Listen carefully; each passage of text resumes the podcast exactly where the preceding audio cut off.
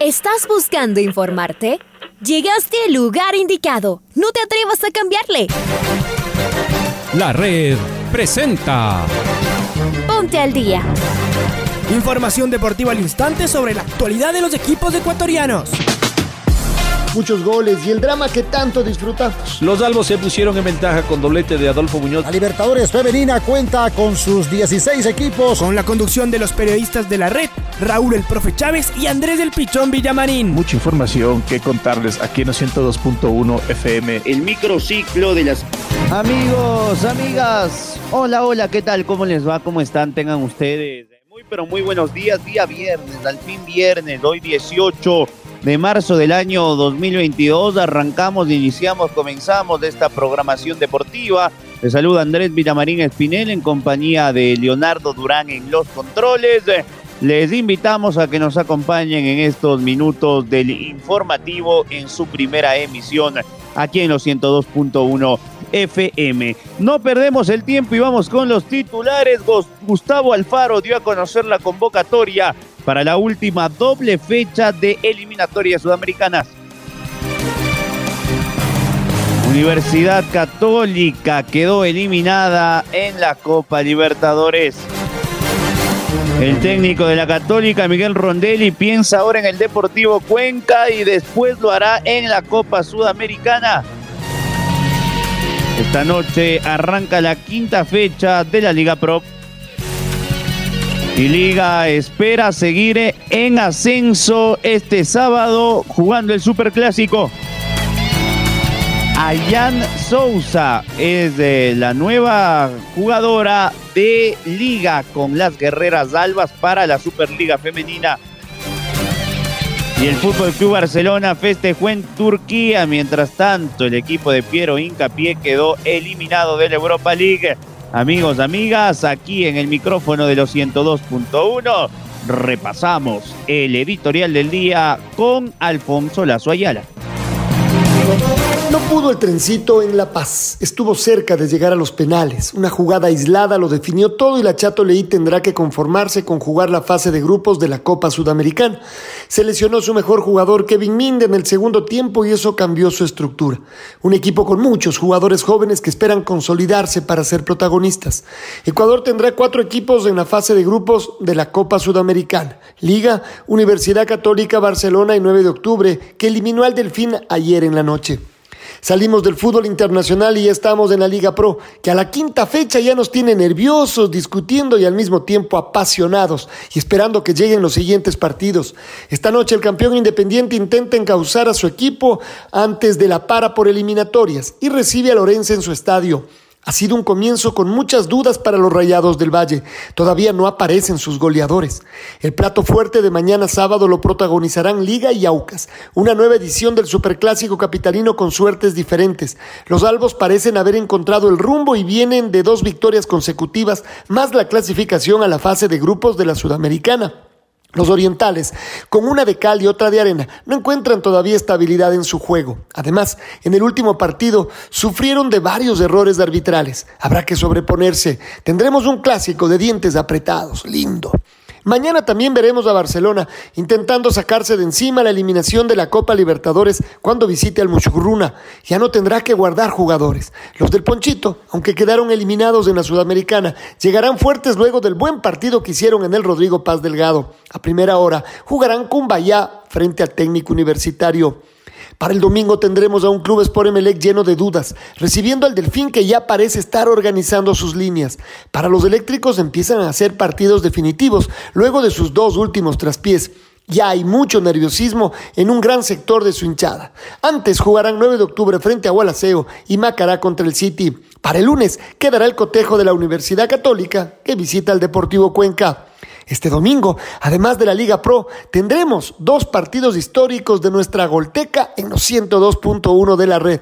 Nos iremos hasta el 2013 para recordar la victoria tricolor sobre Uruguay, que prácticamente nos llevó a nuestro último mundial. Luego nos acercaremos al equipo de Gustavo Alfaro para escuchar el Ecuador 6 Colombia 1, goleada histórica de la presente eliminatoria. Así nos ponemos en ambiente mundialista. La Tri juega el jueves en Asunción para cerrar su clasificación al Mundial.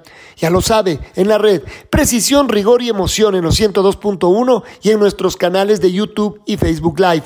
En nuestros 25 años, de ayer, de ahora y de siempre, la radio, que siempre está. Bueno, ya saben entonces la programación de la red, aparte del fútbol que más nos gusta, el fútbol del recuerdo. Ahí tendremos la oportunidad de escuchar esos dos partidos a los cuales hacía referencia Alfonso Lazo Ayala. Y la Universidad Católica no pudo en el estadio Hernando Siles de la ciudad de La Paz. Un equipo que le faltó ir para adelante, así lo podemos catalogar a una católica que el segundo tiempo se conformó con el empate buscando los penales y sobre los últimos cinco minutos le terminó de ir eh, de forma desfavorable con el gol al minuto 85-86 del 10 Strongest. Fue 2 a 1 la victoria de los bolivianos. Católica se queda sin Libertadores, tendrá que jugar la Conmebol Sudamericana. Su técnico, Miguel Rondelli, en rueda de prensa decía lo siguiente. Yo creo que en los dos partidos se vio la misma tónica, no encuentro que un equipo haya sido superior al otro desde lo futbolístico, la verdad que ellos pegaron en los momentos justos, hicieron dos goles, estamos con bronca por la manera que se nos escapa la clasificación, pero, creo que hay que valorar el esfuerzo que hicieron estos jugadores, es para sacarse el sombrero, jugaron de igual a igual en La Paz, donde todo el mundo tiene venido de venir a jugar, yo creo que es una ciudad como cualquier otra, jugamos de igual a igual, por momento le sacamos la pelota, hubiese cambiado todo si el disparo de de William Ceballos, ese cruzado que terminó en córner, porque la debía creo que, el arquero Vizcarra, eh, si hubiésemos golpeado nosotros ahí, hubiese sido otro partido. Ellos en, en dos o tres jugadas posteriores consiguieron el gol, pero vuelvo a repetir, creo que hay que estar orgullosos de estos jugadores. Somos un equipo humilde que viene creciendo poco a poco, año a año, que tenía la, ilusión de meterse en fase de grupo de Libertadores, pero estamos orgullosos de haber llegado hasta acá. Todavía nos queda, como se dice, la otra mitad de la gloria, nos queda la Copa Sudamericana, así que vamos a, a dar vuelta rápido a la página, pensar en el torneo local, el, partido que tenemos con Deportivo Cuenca. Y nada más, que agradecerle a estos jugadores porque están haciendo historia con este club. Hacía 40 años que el club no, no estaba en una fase de grupo en un torneo internacional, así que yo sé que estamos tristes por lo que pasó, pero hay también que valorar lo que se logró y, la historia que están haciendo estos jugadores. Ahora coinciden que hicimos un, gran partido, creo que todos los partidos, Sudamericana, Campeonato, eh, nos sirve para crecer. Si hoy uno analiza la alineación, eh, Lion Lore es un juego que tiene 21 años, Emiliano Clavijo tiene 21 años, eh, Santiago Zamora tiene 21 años, Gregory Agonó tiene 24 años. O sea, somos un plantel que tiene presente, con jugadores como Facundo Martínez, con jugadores como Júber Mosquera, con jugadores como Cristian Martínez Borja o Walter Chalá, y tiene jugadores con futuro, como el caso de Clavijo, como el caso de Santiago Zamora, como el caso de Lion Lore, que para mí hizo un extraordinario partido, como como el caso, vuelvo a repetir, de, los chicos que están eh, saliendo de formativas y que con el acompañamiento de los grandes van a, van a aprender de estos golpes.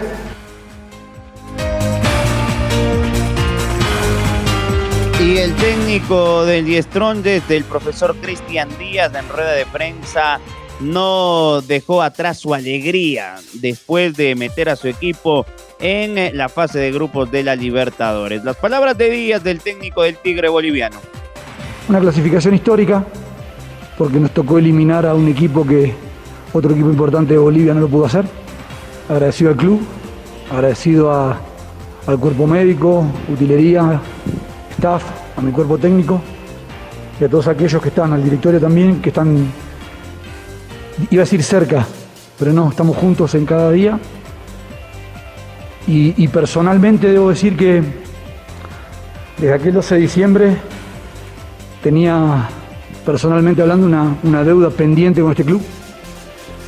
Siento que hoy la, la zanjamos en parte.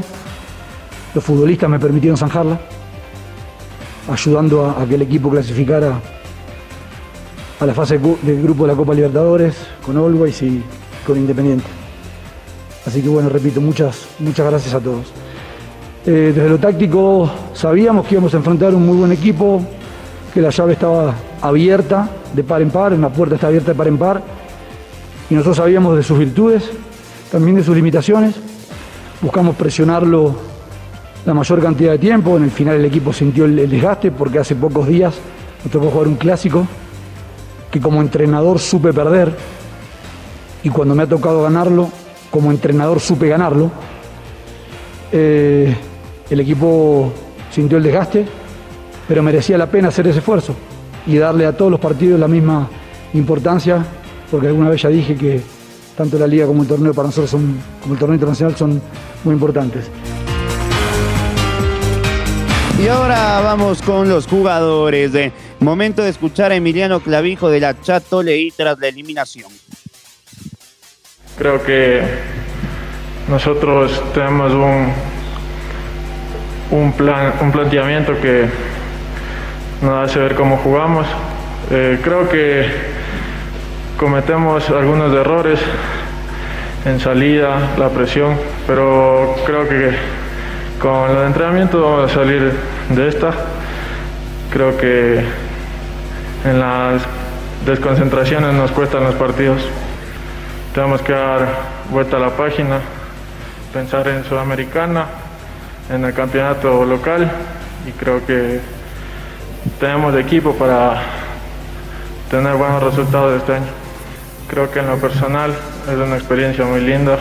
Lastimosamente no clasificamos la fase de grupos, pero ahora toca pensar en Sudamericana y creo que esto me da experiencia para, para no cometer algunos errores que sigo cometiendo. Creo que nosotros dominamos el juego, creo que el resultado no refleja lo que pasó dentro del campo y pues creo que una desconcentración nos costó la clasificación.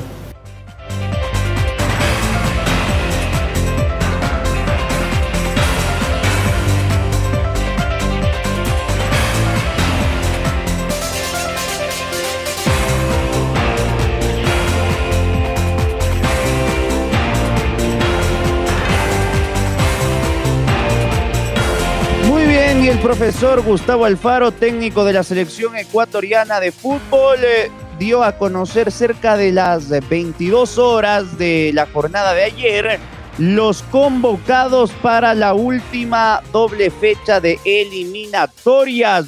Los arqueros son los siguientes. Ojo que Alexander Domínguez no ha sido convocado porque está suspendido un partido y además porque se encuentra lesionado. Por ello han decidido que se quede con su club en Ibagué. ¿Quiénes son los convocados en el arco? Los guardametas Moisés Ramírez, Hernán Galíndez y Jorge Pinos, siendo este arquero del 9 de octubre uno de los de sorpresa en esta nómina de convocados. Defensas, Robert Arboleda, Fernando León, Javier Arriaga, Piero Incapié, Félix Torres, Pervis Estupiñán, Byron Castillo, Andelo Preciado y Diego El Chiqui Palacios.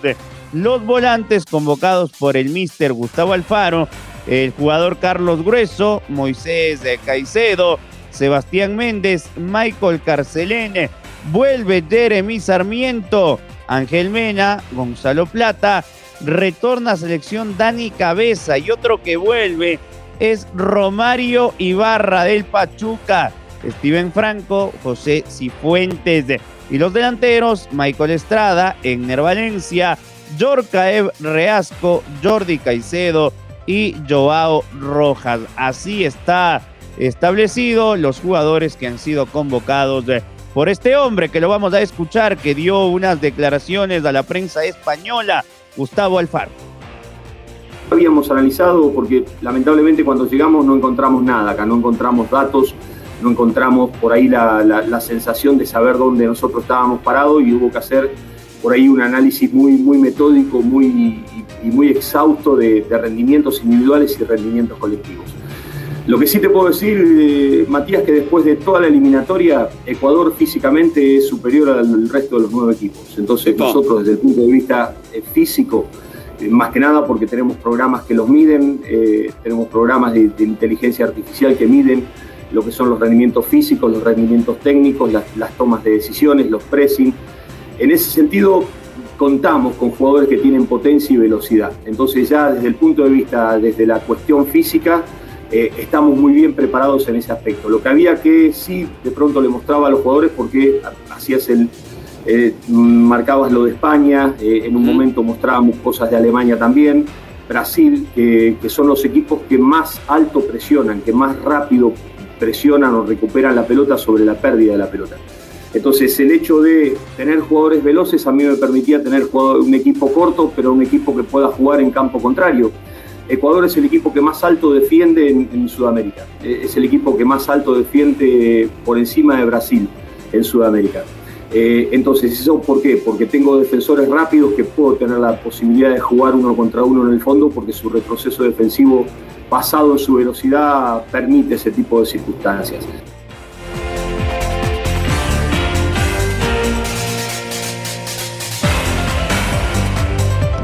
Y esta noche arranca la quinta jornada de la Liga Pro en el estadio de Chillo Gijón. Independiente del Valle a partir de las 19 horas juega frente a Lorense. A propósito, 5 dólares que costará eh, la más barata, 10 dólares del palco en Chillo Gijón. Y las mujeres ingresarán de forma gratuita hoy a este escenario deportivo. Mañana 15 horas en el Olímpico Atahualpa, ya frente al técnico universitario. Liga Deportiva Universitaria a las 17.30 en el Superclásico Capitalino frente al Aucas para el eh, horario de las 8 de la noche del sábado. Mushugurruna mide fuerzas ante el Barcelona. El domingo tenemos tres partidos, a las 14 horas, 9 de octubre, Gualaceo, a las 16.30, Macará frente a Guayaquil City y a las 19 horas, Emelec recibe al Delfín. La jornada se cierra el lunes 21 de marzo en Cuenca, cuando el Expreso Colorado, el Deportivo Cuenca, juegue ante la Universidad Católica de Quito. Y ahora vamos con Liga Deportiva Universitaria porque el lateral zurdo de los Albos, Cristian El Chavo Cruz, aseguró en rueda de prensa que el choque ante Aucas será muy complicado, pero que las curvas de rendimiento del cuadro Azucena es ascendente y tienen la confianza para vencer en el Superclásico. Esto decía el Chavo, lo escuchamos a Cruz. Hemos venido mejorando de a poco, el grupo se siente muy bien. Eh, creo que esta semana hemos eh, no ha ido muy bien, no hemos ganado dos, partidos seguidos y más, más la clasificación también de ahora. Creo que es importante y motiva mucho, mucho al grupo. Creo que es, algo muy lindo y más que todo el, sábado sabemos la, la, responsabilidad que tenemos de hacer un gran partido, de estar ahí para, para ponernos eh, ahí a la par para, para, seguir peleando el primer lugar y bueno, Dios quiera poder hacer un gran partido, creo que eh, lo podemos hacer y, bueno, creo que va a ser un partido duro, obviamente. Eh, no, no todo es fácil, así que esperemos hacer un gran partido. Las palabras de Cruz y ahora hablemos del eh, partidazo en el Velavista entre el Musurruna y el Barcelona. Juega el puntero después de haber quedado fuera de la Copa Libertadores. Jofre Paredes, miembro de la Comisión Nacional de Arbitraje, confirmó a través de su cuenta de Twitter que el eh, personal de la empresa eh, encargada de proveer el sistema de VAR en el Ecuador, se reunió en el Estadio Vista de Ambato con el fin de coordinar la instalación de esta herramienta tecnológica por primera vez en esta ciudad. Para el partido entre Musugrún y Barcelona, la Liga Pro confirmó que conforme a la solicitud realizada por el conjunto torero, se procedió a la aprobación de la misma y a partir de este momento se pusieron a laborar en el tema. Lógicamente, previo a la instalación del bar, se realizó la respectiva reunión con el personal técnico de la empresa y la administración del Estadio Vista para la revisión del sitio exacto donde se ubicará el mismo. Así que el día sábado a las 8 de la noche, Musugruna y Barcelona contará con bar. Y ahora vamos eh, de forma breve con el fútbol femenino porque el cuerpo técnico de Guerreras Albas presentó a su nuevo refuerzo. Se trata de la mediocampista de 30 años, Ayan Sousa, brasileña, quien se convierte en la primera jugadora de este país en jugar la Superliga Femenina en el Ecuador. Está Maite Montalvo que nos va a dar detalles de, de la nueva jugadora de liga. ¿Cómo te va Maite? ¿Qué tal, querido Andrés? Un fuerte abrazo para ti y para la gente que nos escucha. Seguimos con información deportiva y también quería comentarles cómo se comienzan a mover los equipos en la Superliga Femenina, que va a empezar el próximo 26 de marzo, el campeonato de eh, las mujeres a nivel nacional. Justamente la tarde de ayer, Guerrera Salvas presentó a su nuevo refuerzo. Se trata de la mediocampista de 30 años, Ayen Souza, quien se convierte en la primera jugadora brasileña en jugar la Superliga Femenina de Ecuador. En esta presentación, Verónica Marín, directora técnica del equipo, resaltó que son importantes los primeros entrenamientos para que la nueva volante central se aclimate a la altura, el equipo y vaya encajando en una plantilla que se conoce bastante bien. Hayan ya cumplió con su primer entrenamiento y todo pasó con total normalidad. La sentí cómoda en toda, junto a todas las chicas y poco a poco vamos a crear un equipo muy competitivo, fue lo que dijo Verónica Marín en la presentación oficial de su nueva jugadora.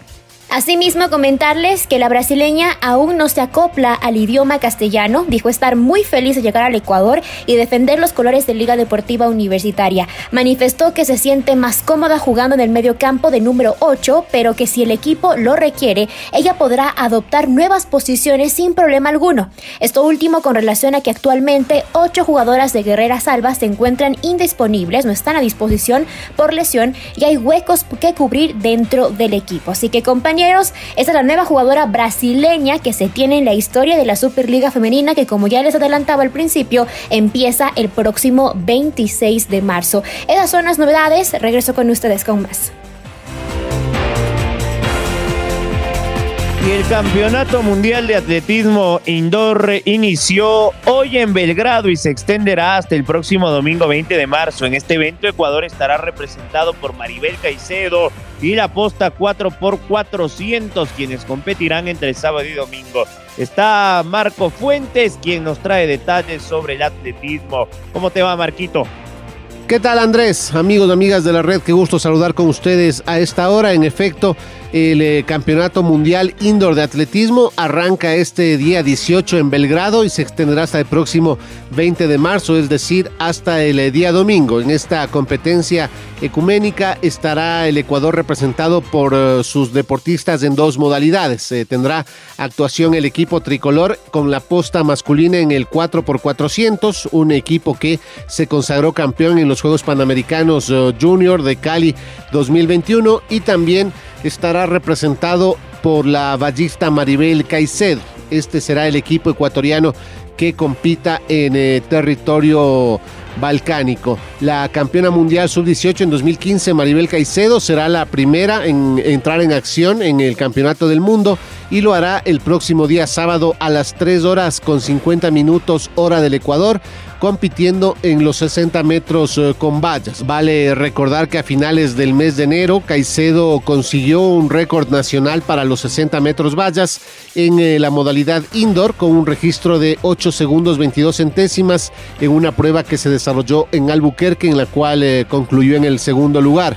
Posteriormente, el día domingo, en lo que corresponde a la última jornada del Campeonato del Mundo Indoor, la posta conformada por Catriel Angulo, Alan Minda, Anderson Martínez y Steven Salas, quienes eh, consiguieron la medalla dorada en los Juegos Panamericanos Junior de Cali, estarán compitiendo en los relevos masculinos 4x400 dentro de la categoría sub-23. Eh, la competencia de la posta está prevista para las 5 horas con 10 minutos hora del Ecuador con las eh, rondas preliminares y las finales están pautadas para las 13 horas con 40 considerando una posible clasificación del equipo ecuatoriano. El Campeonato Mundial de Atletismo Bajo Techo Vale recordar que retorna a la palestra mundial tras eh, cuatro años y para esta edición contará con la presencia de 680 atletas que representan a 137 países y las competencias eh, serán transmitidas a través de los canales oficiales de World Athletics,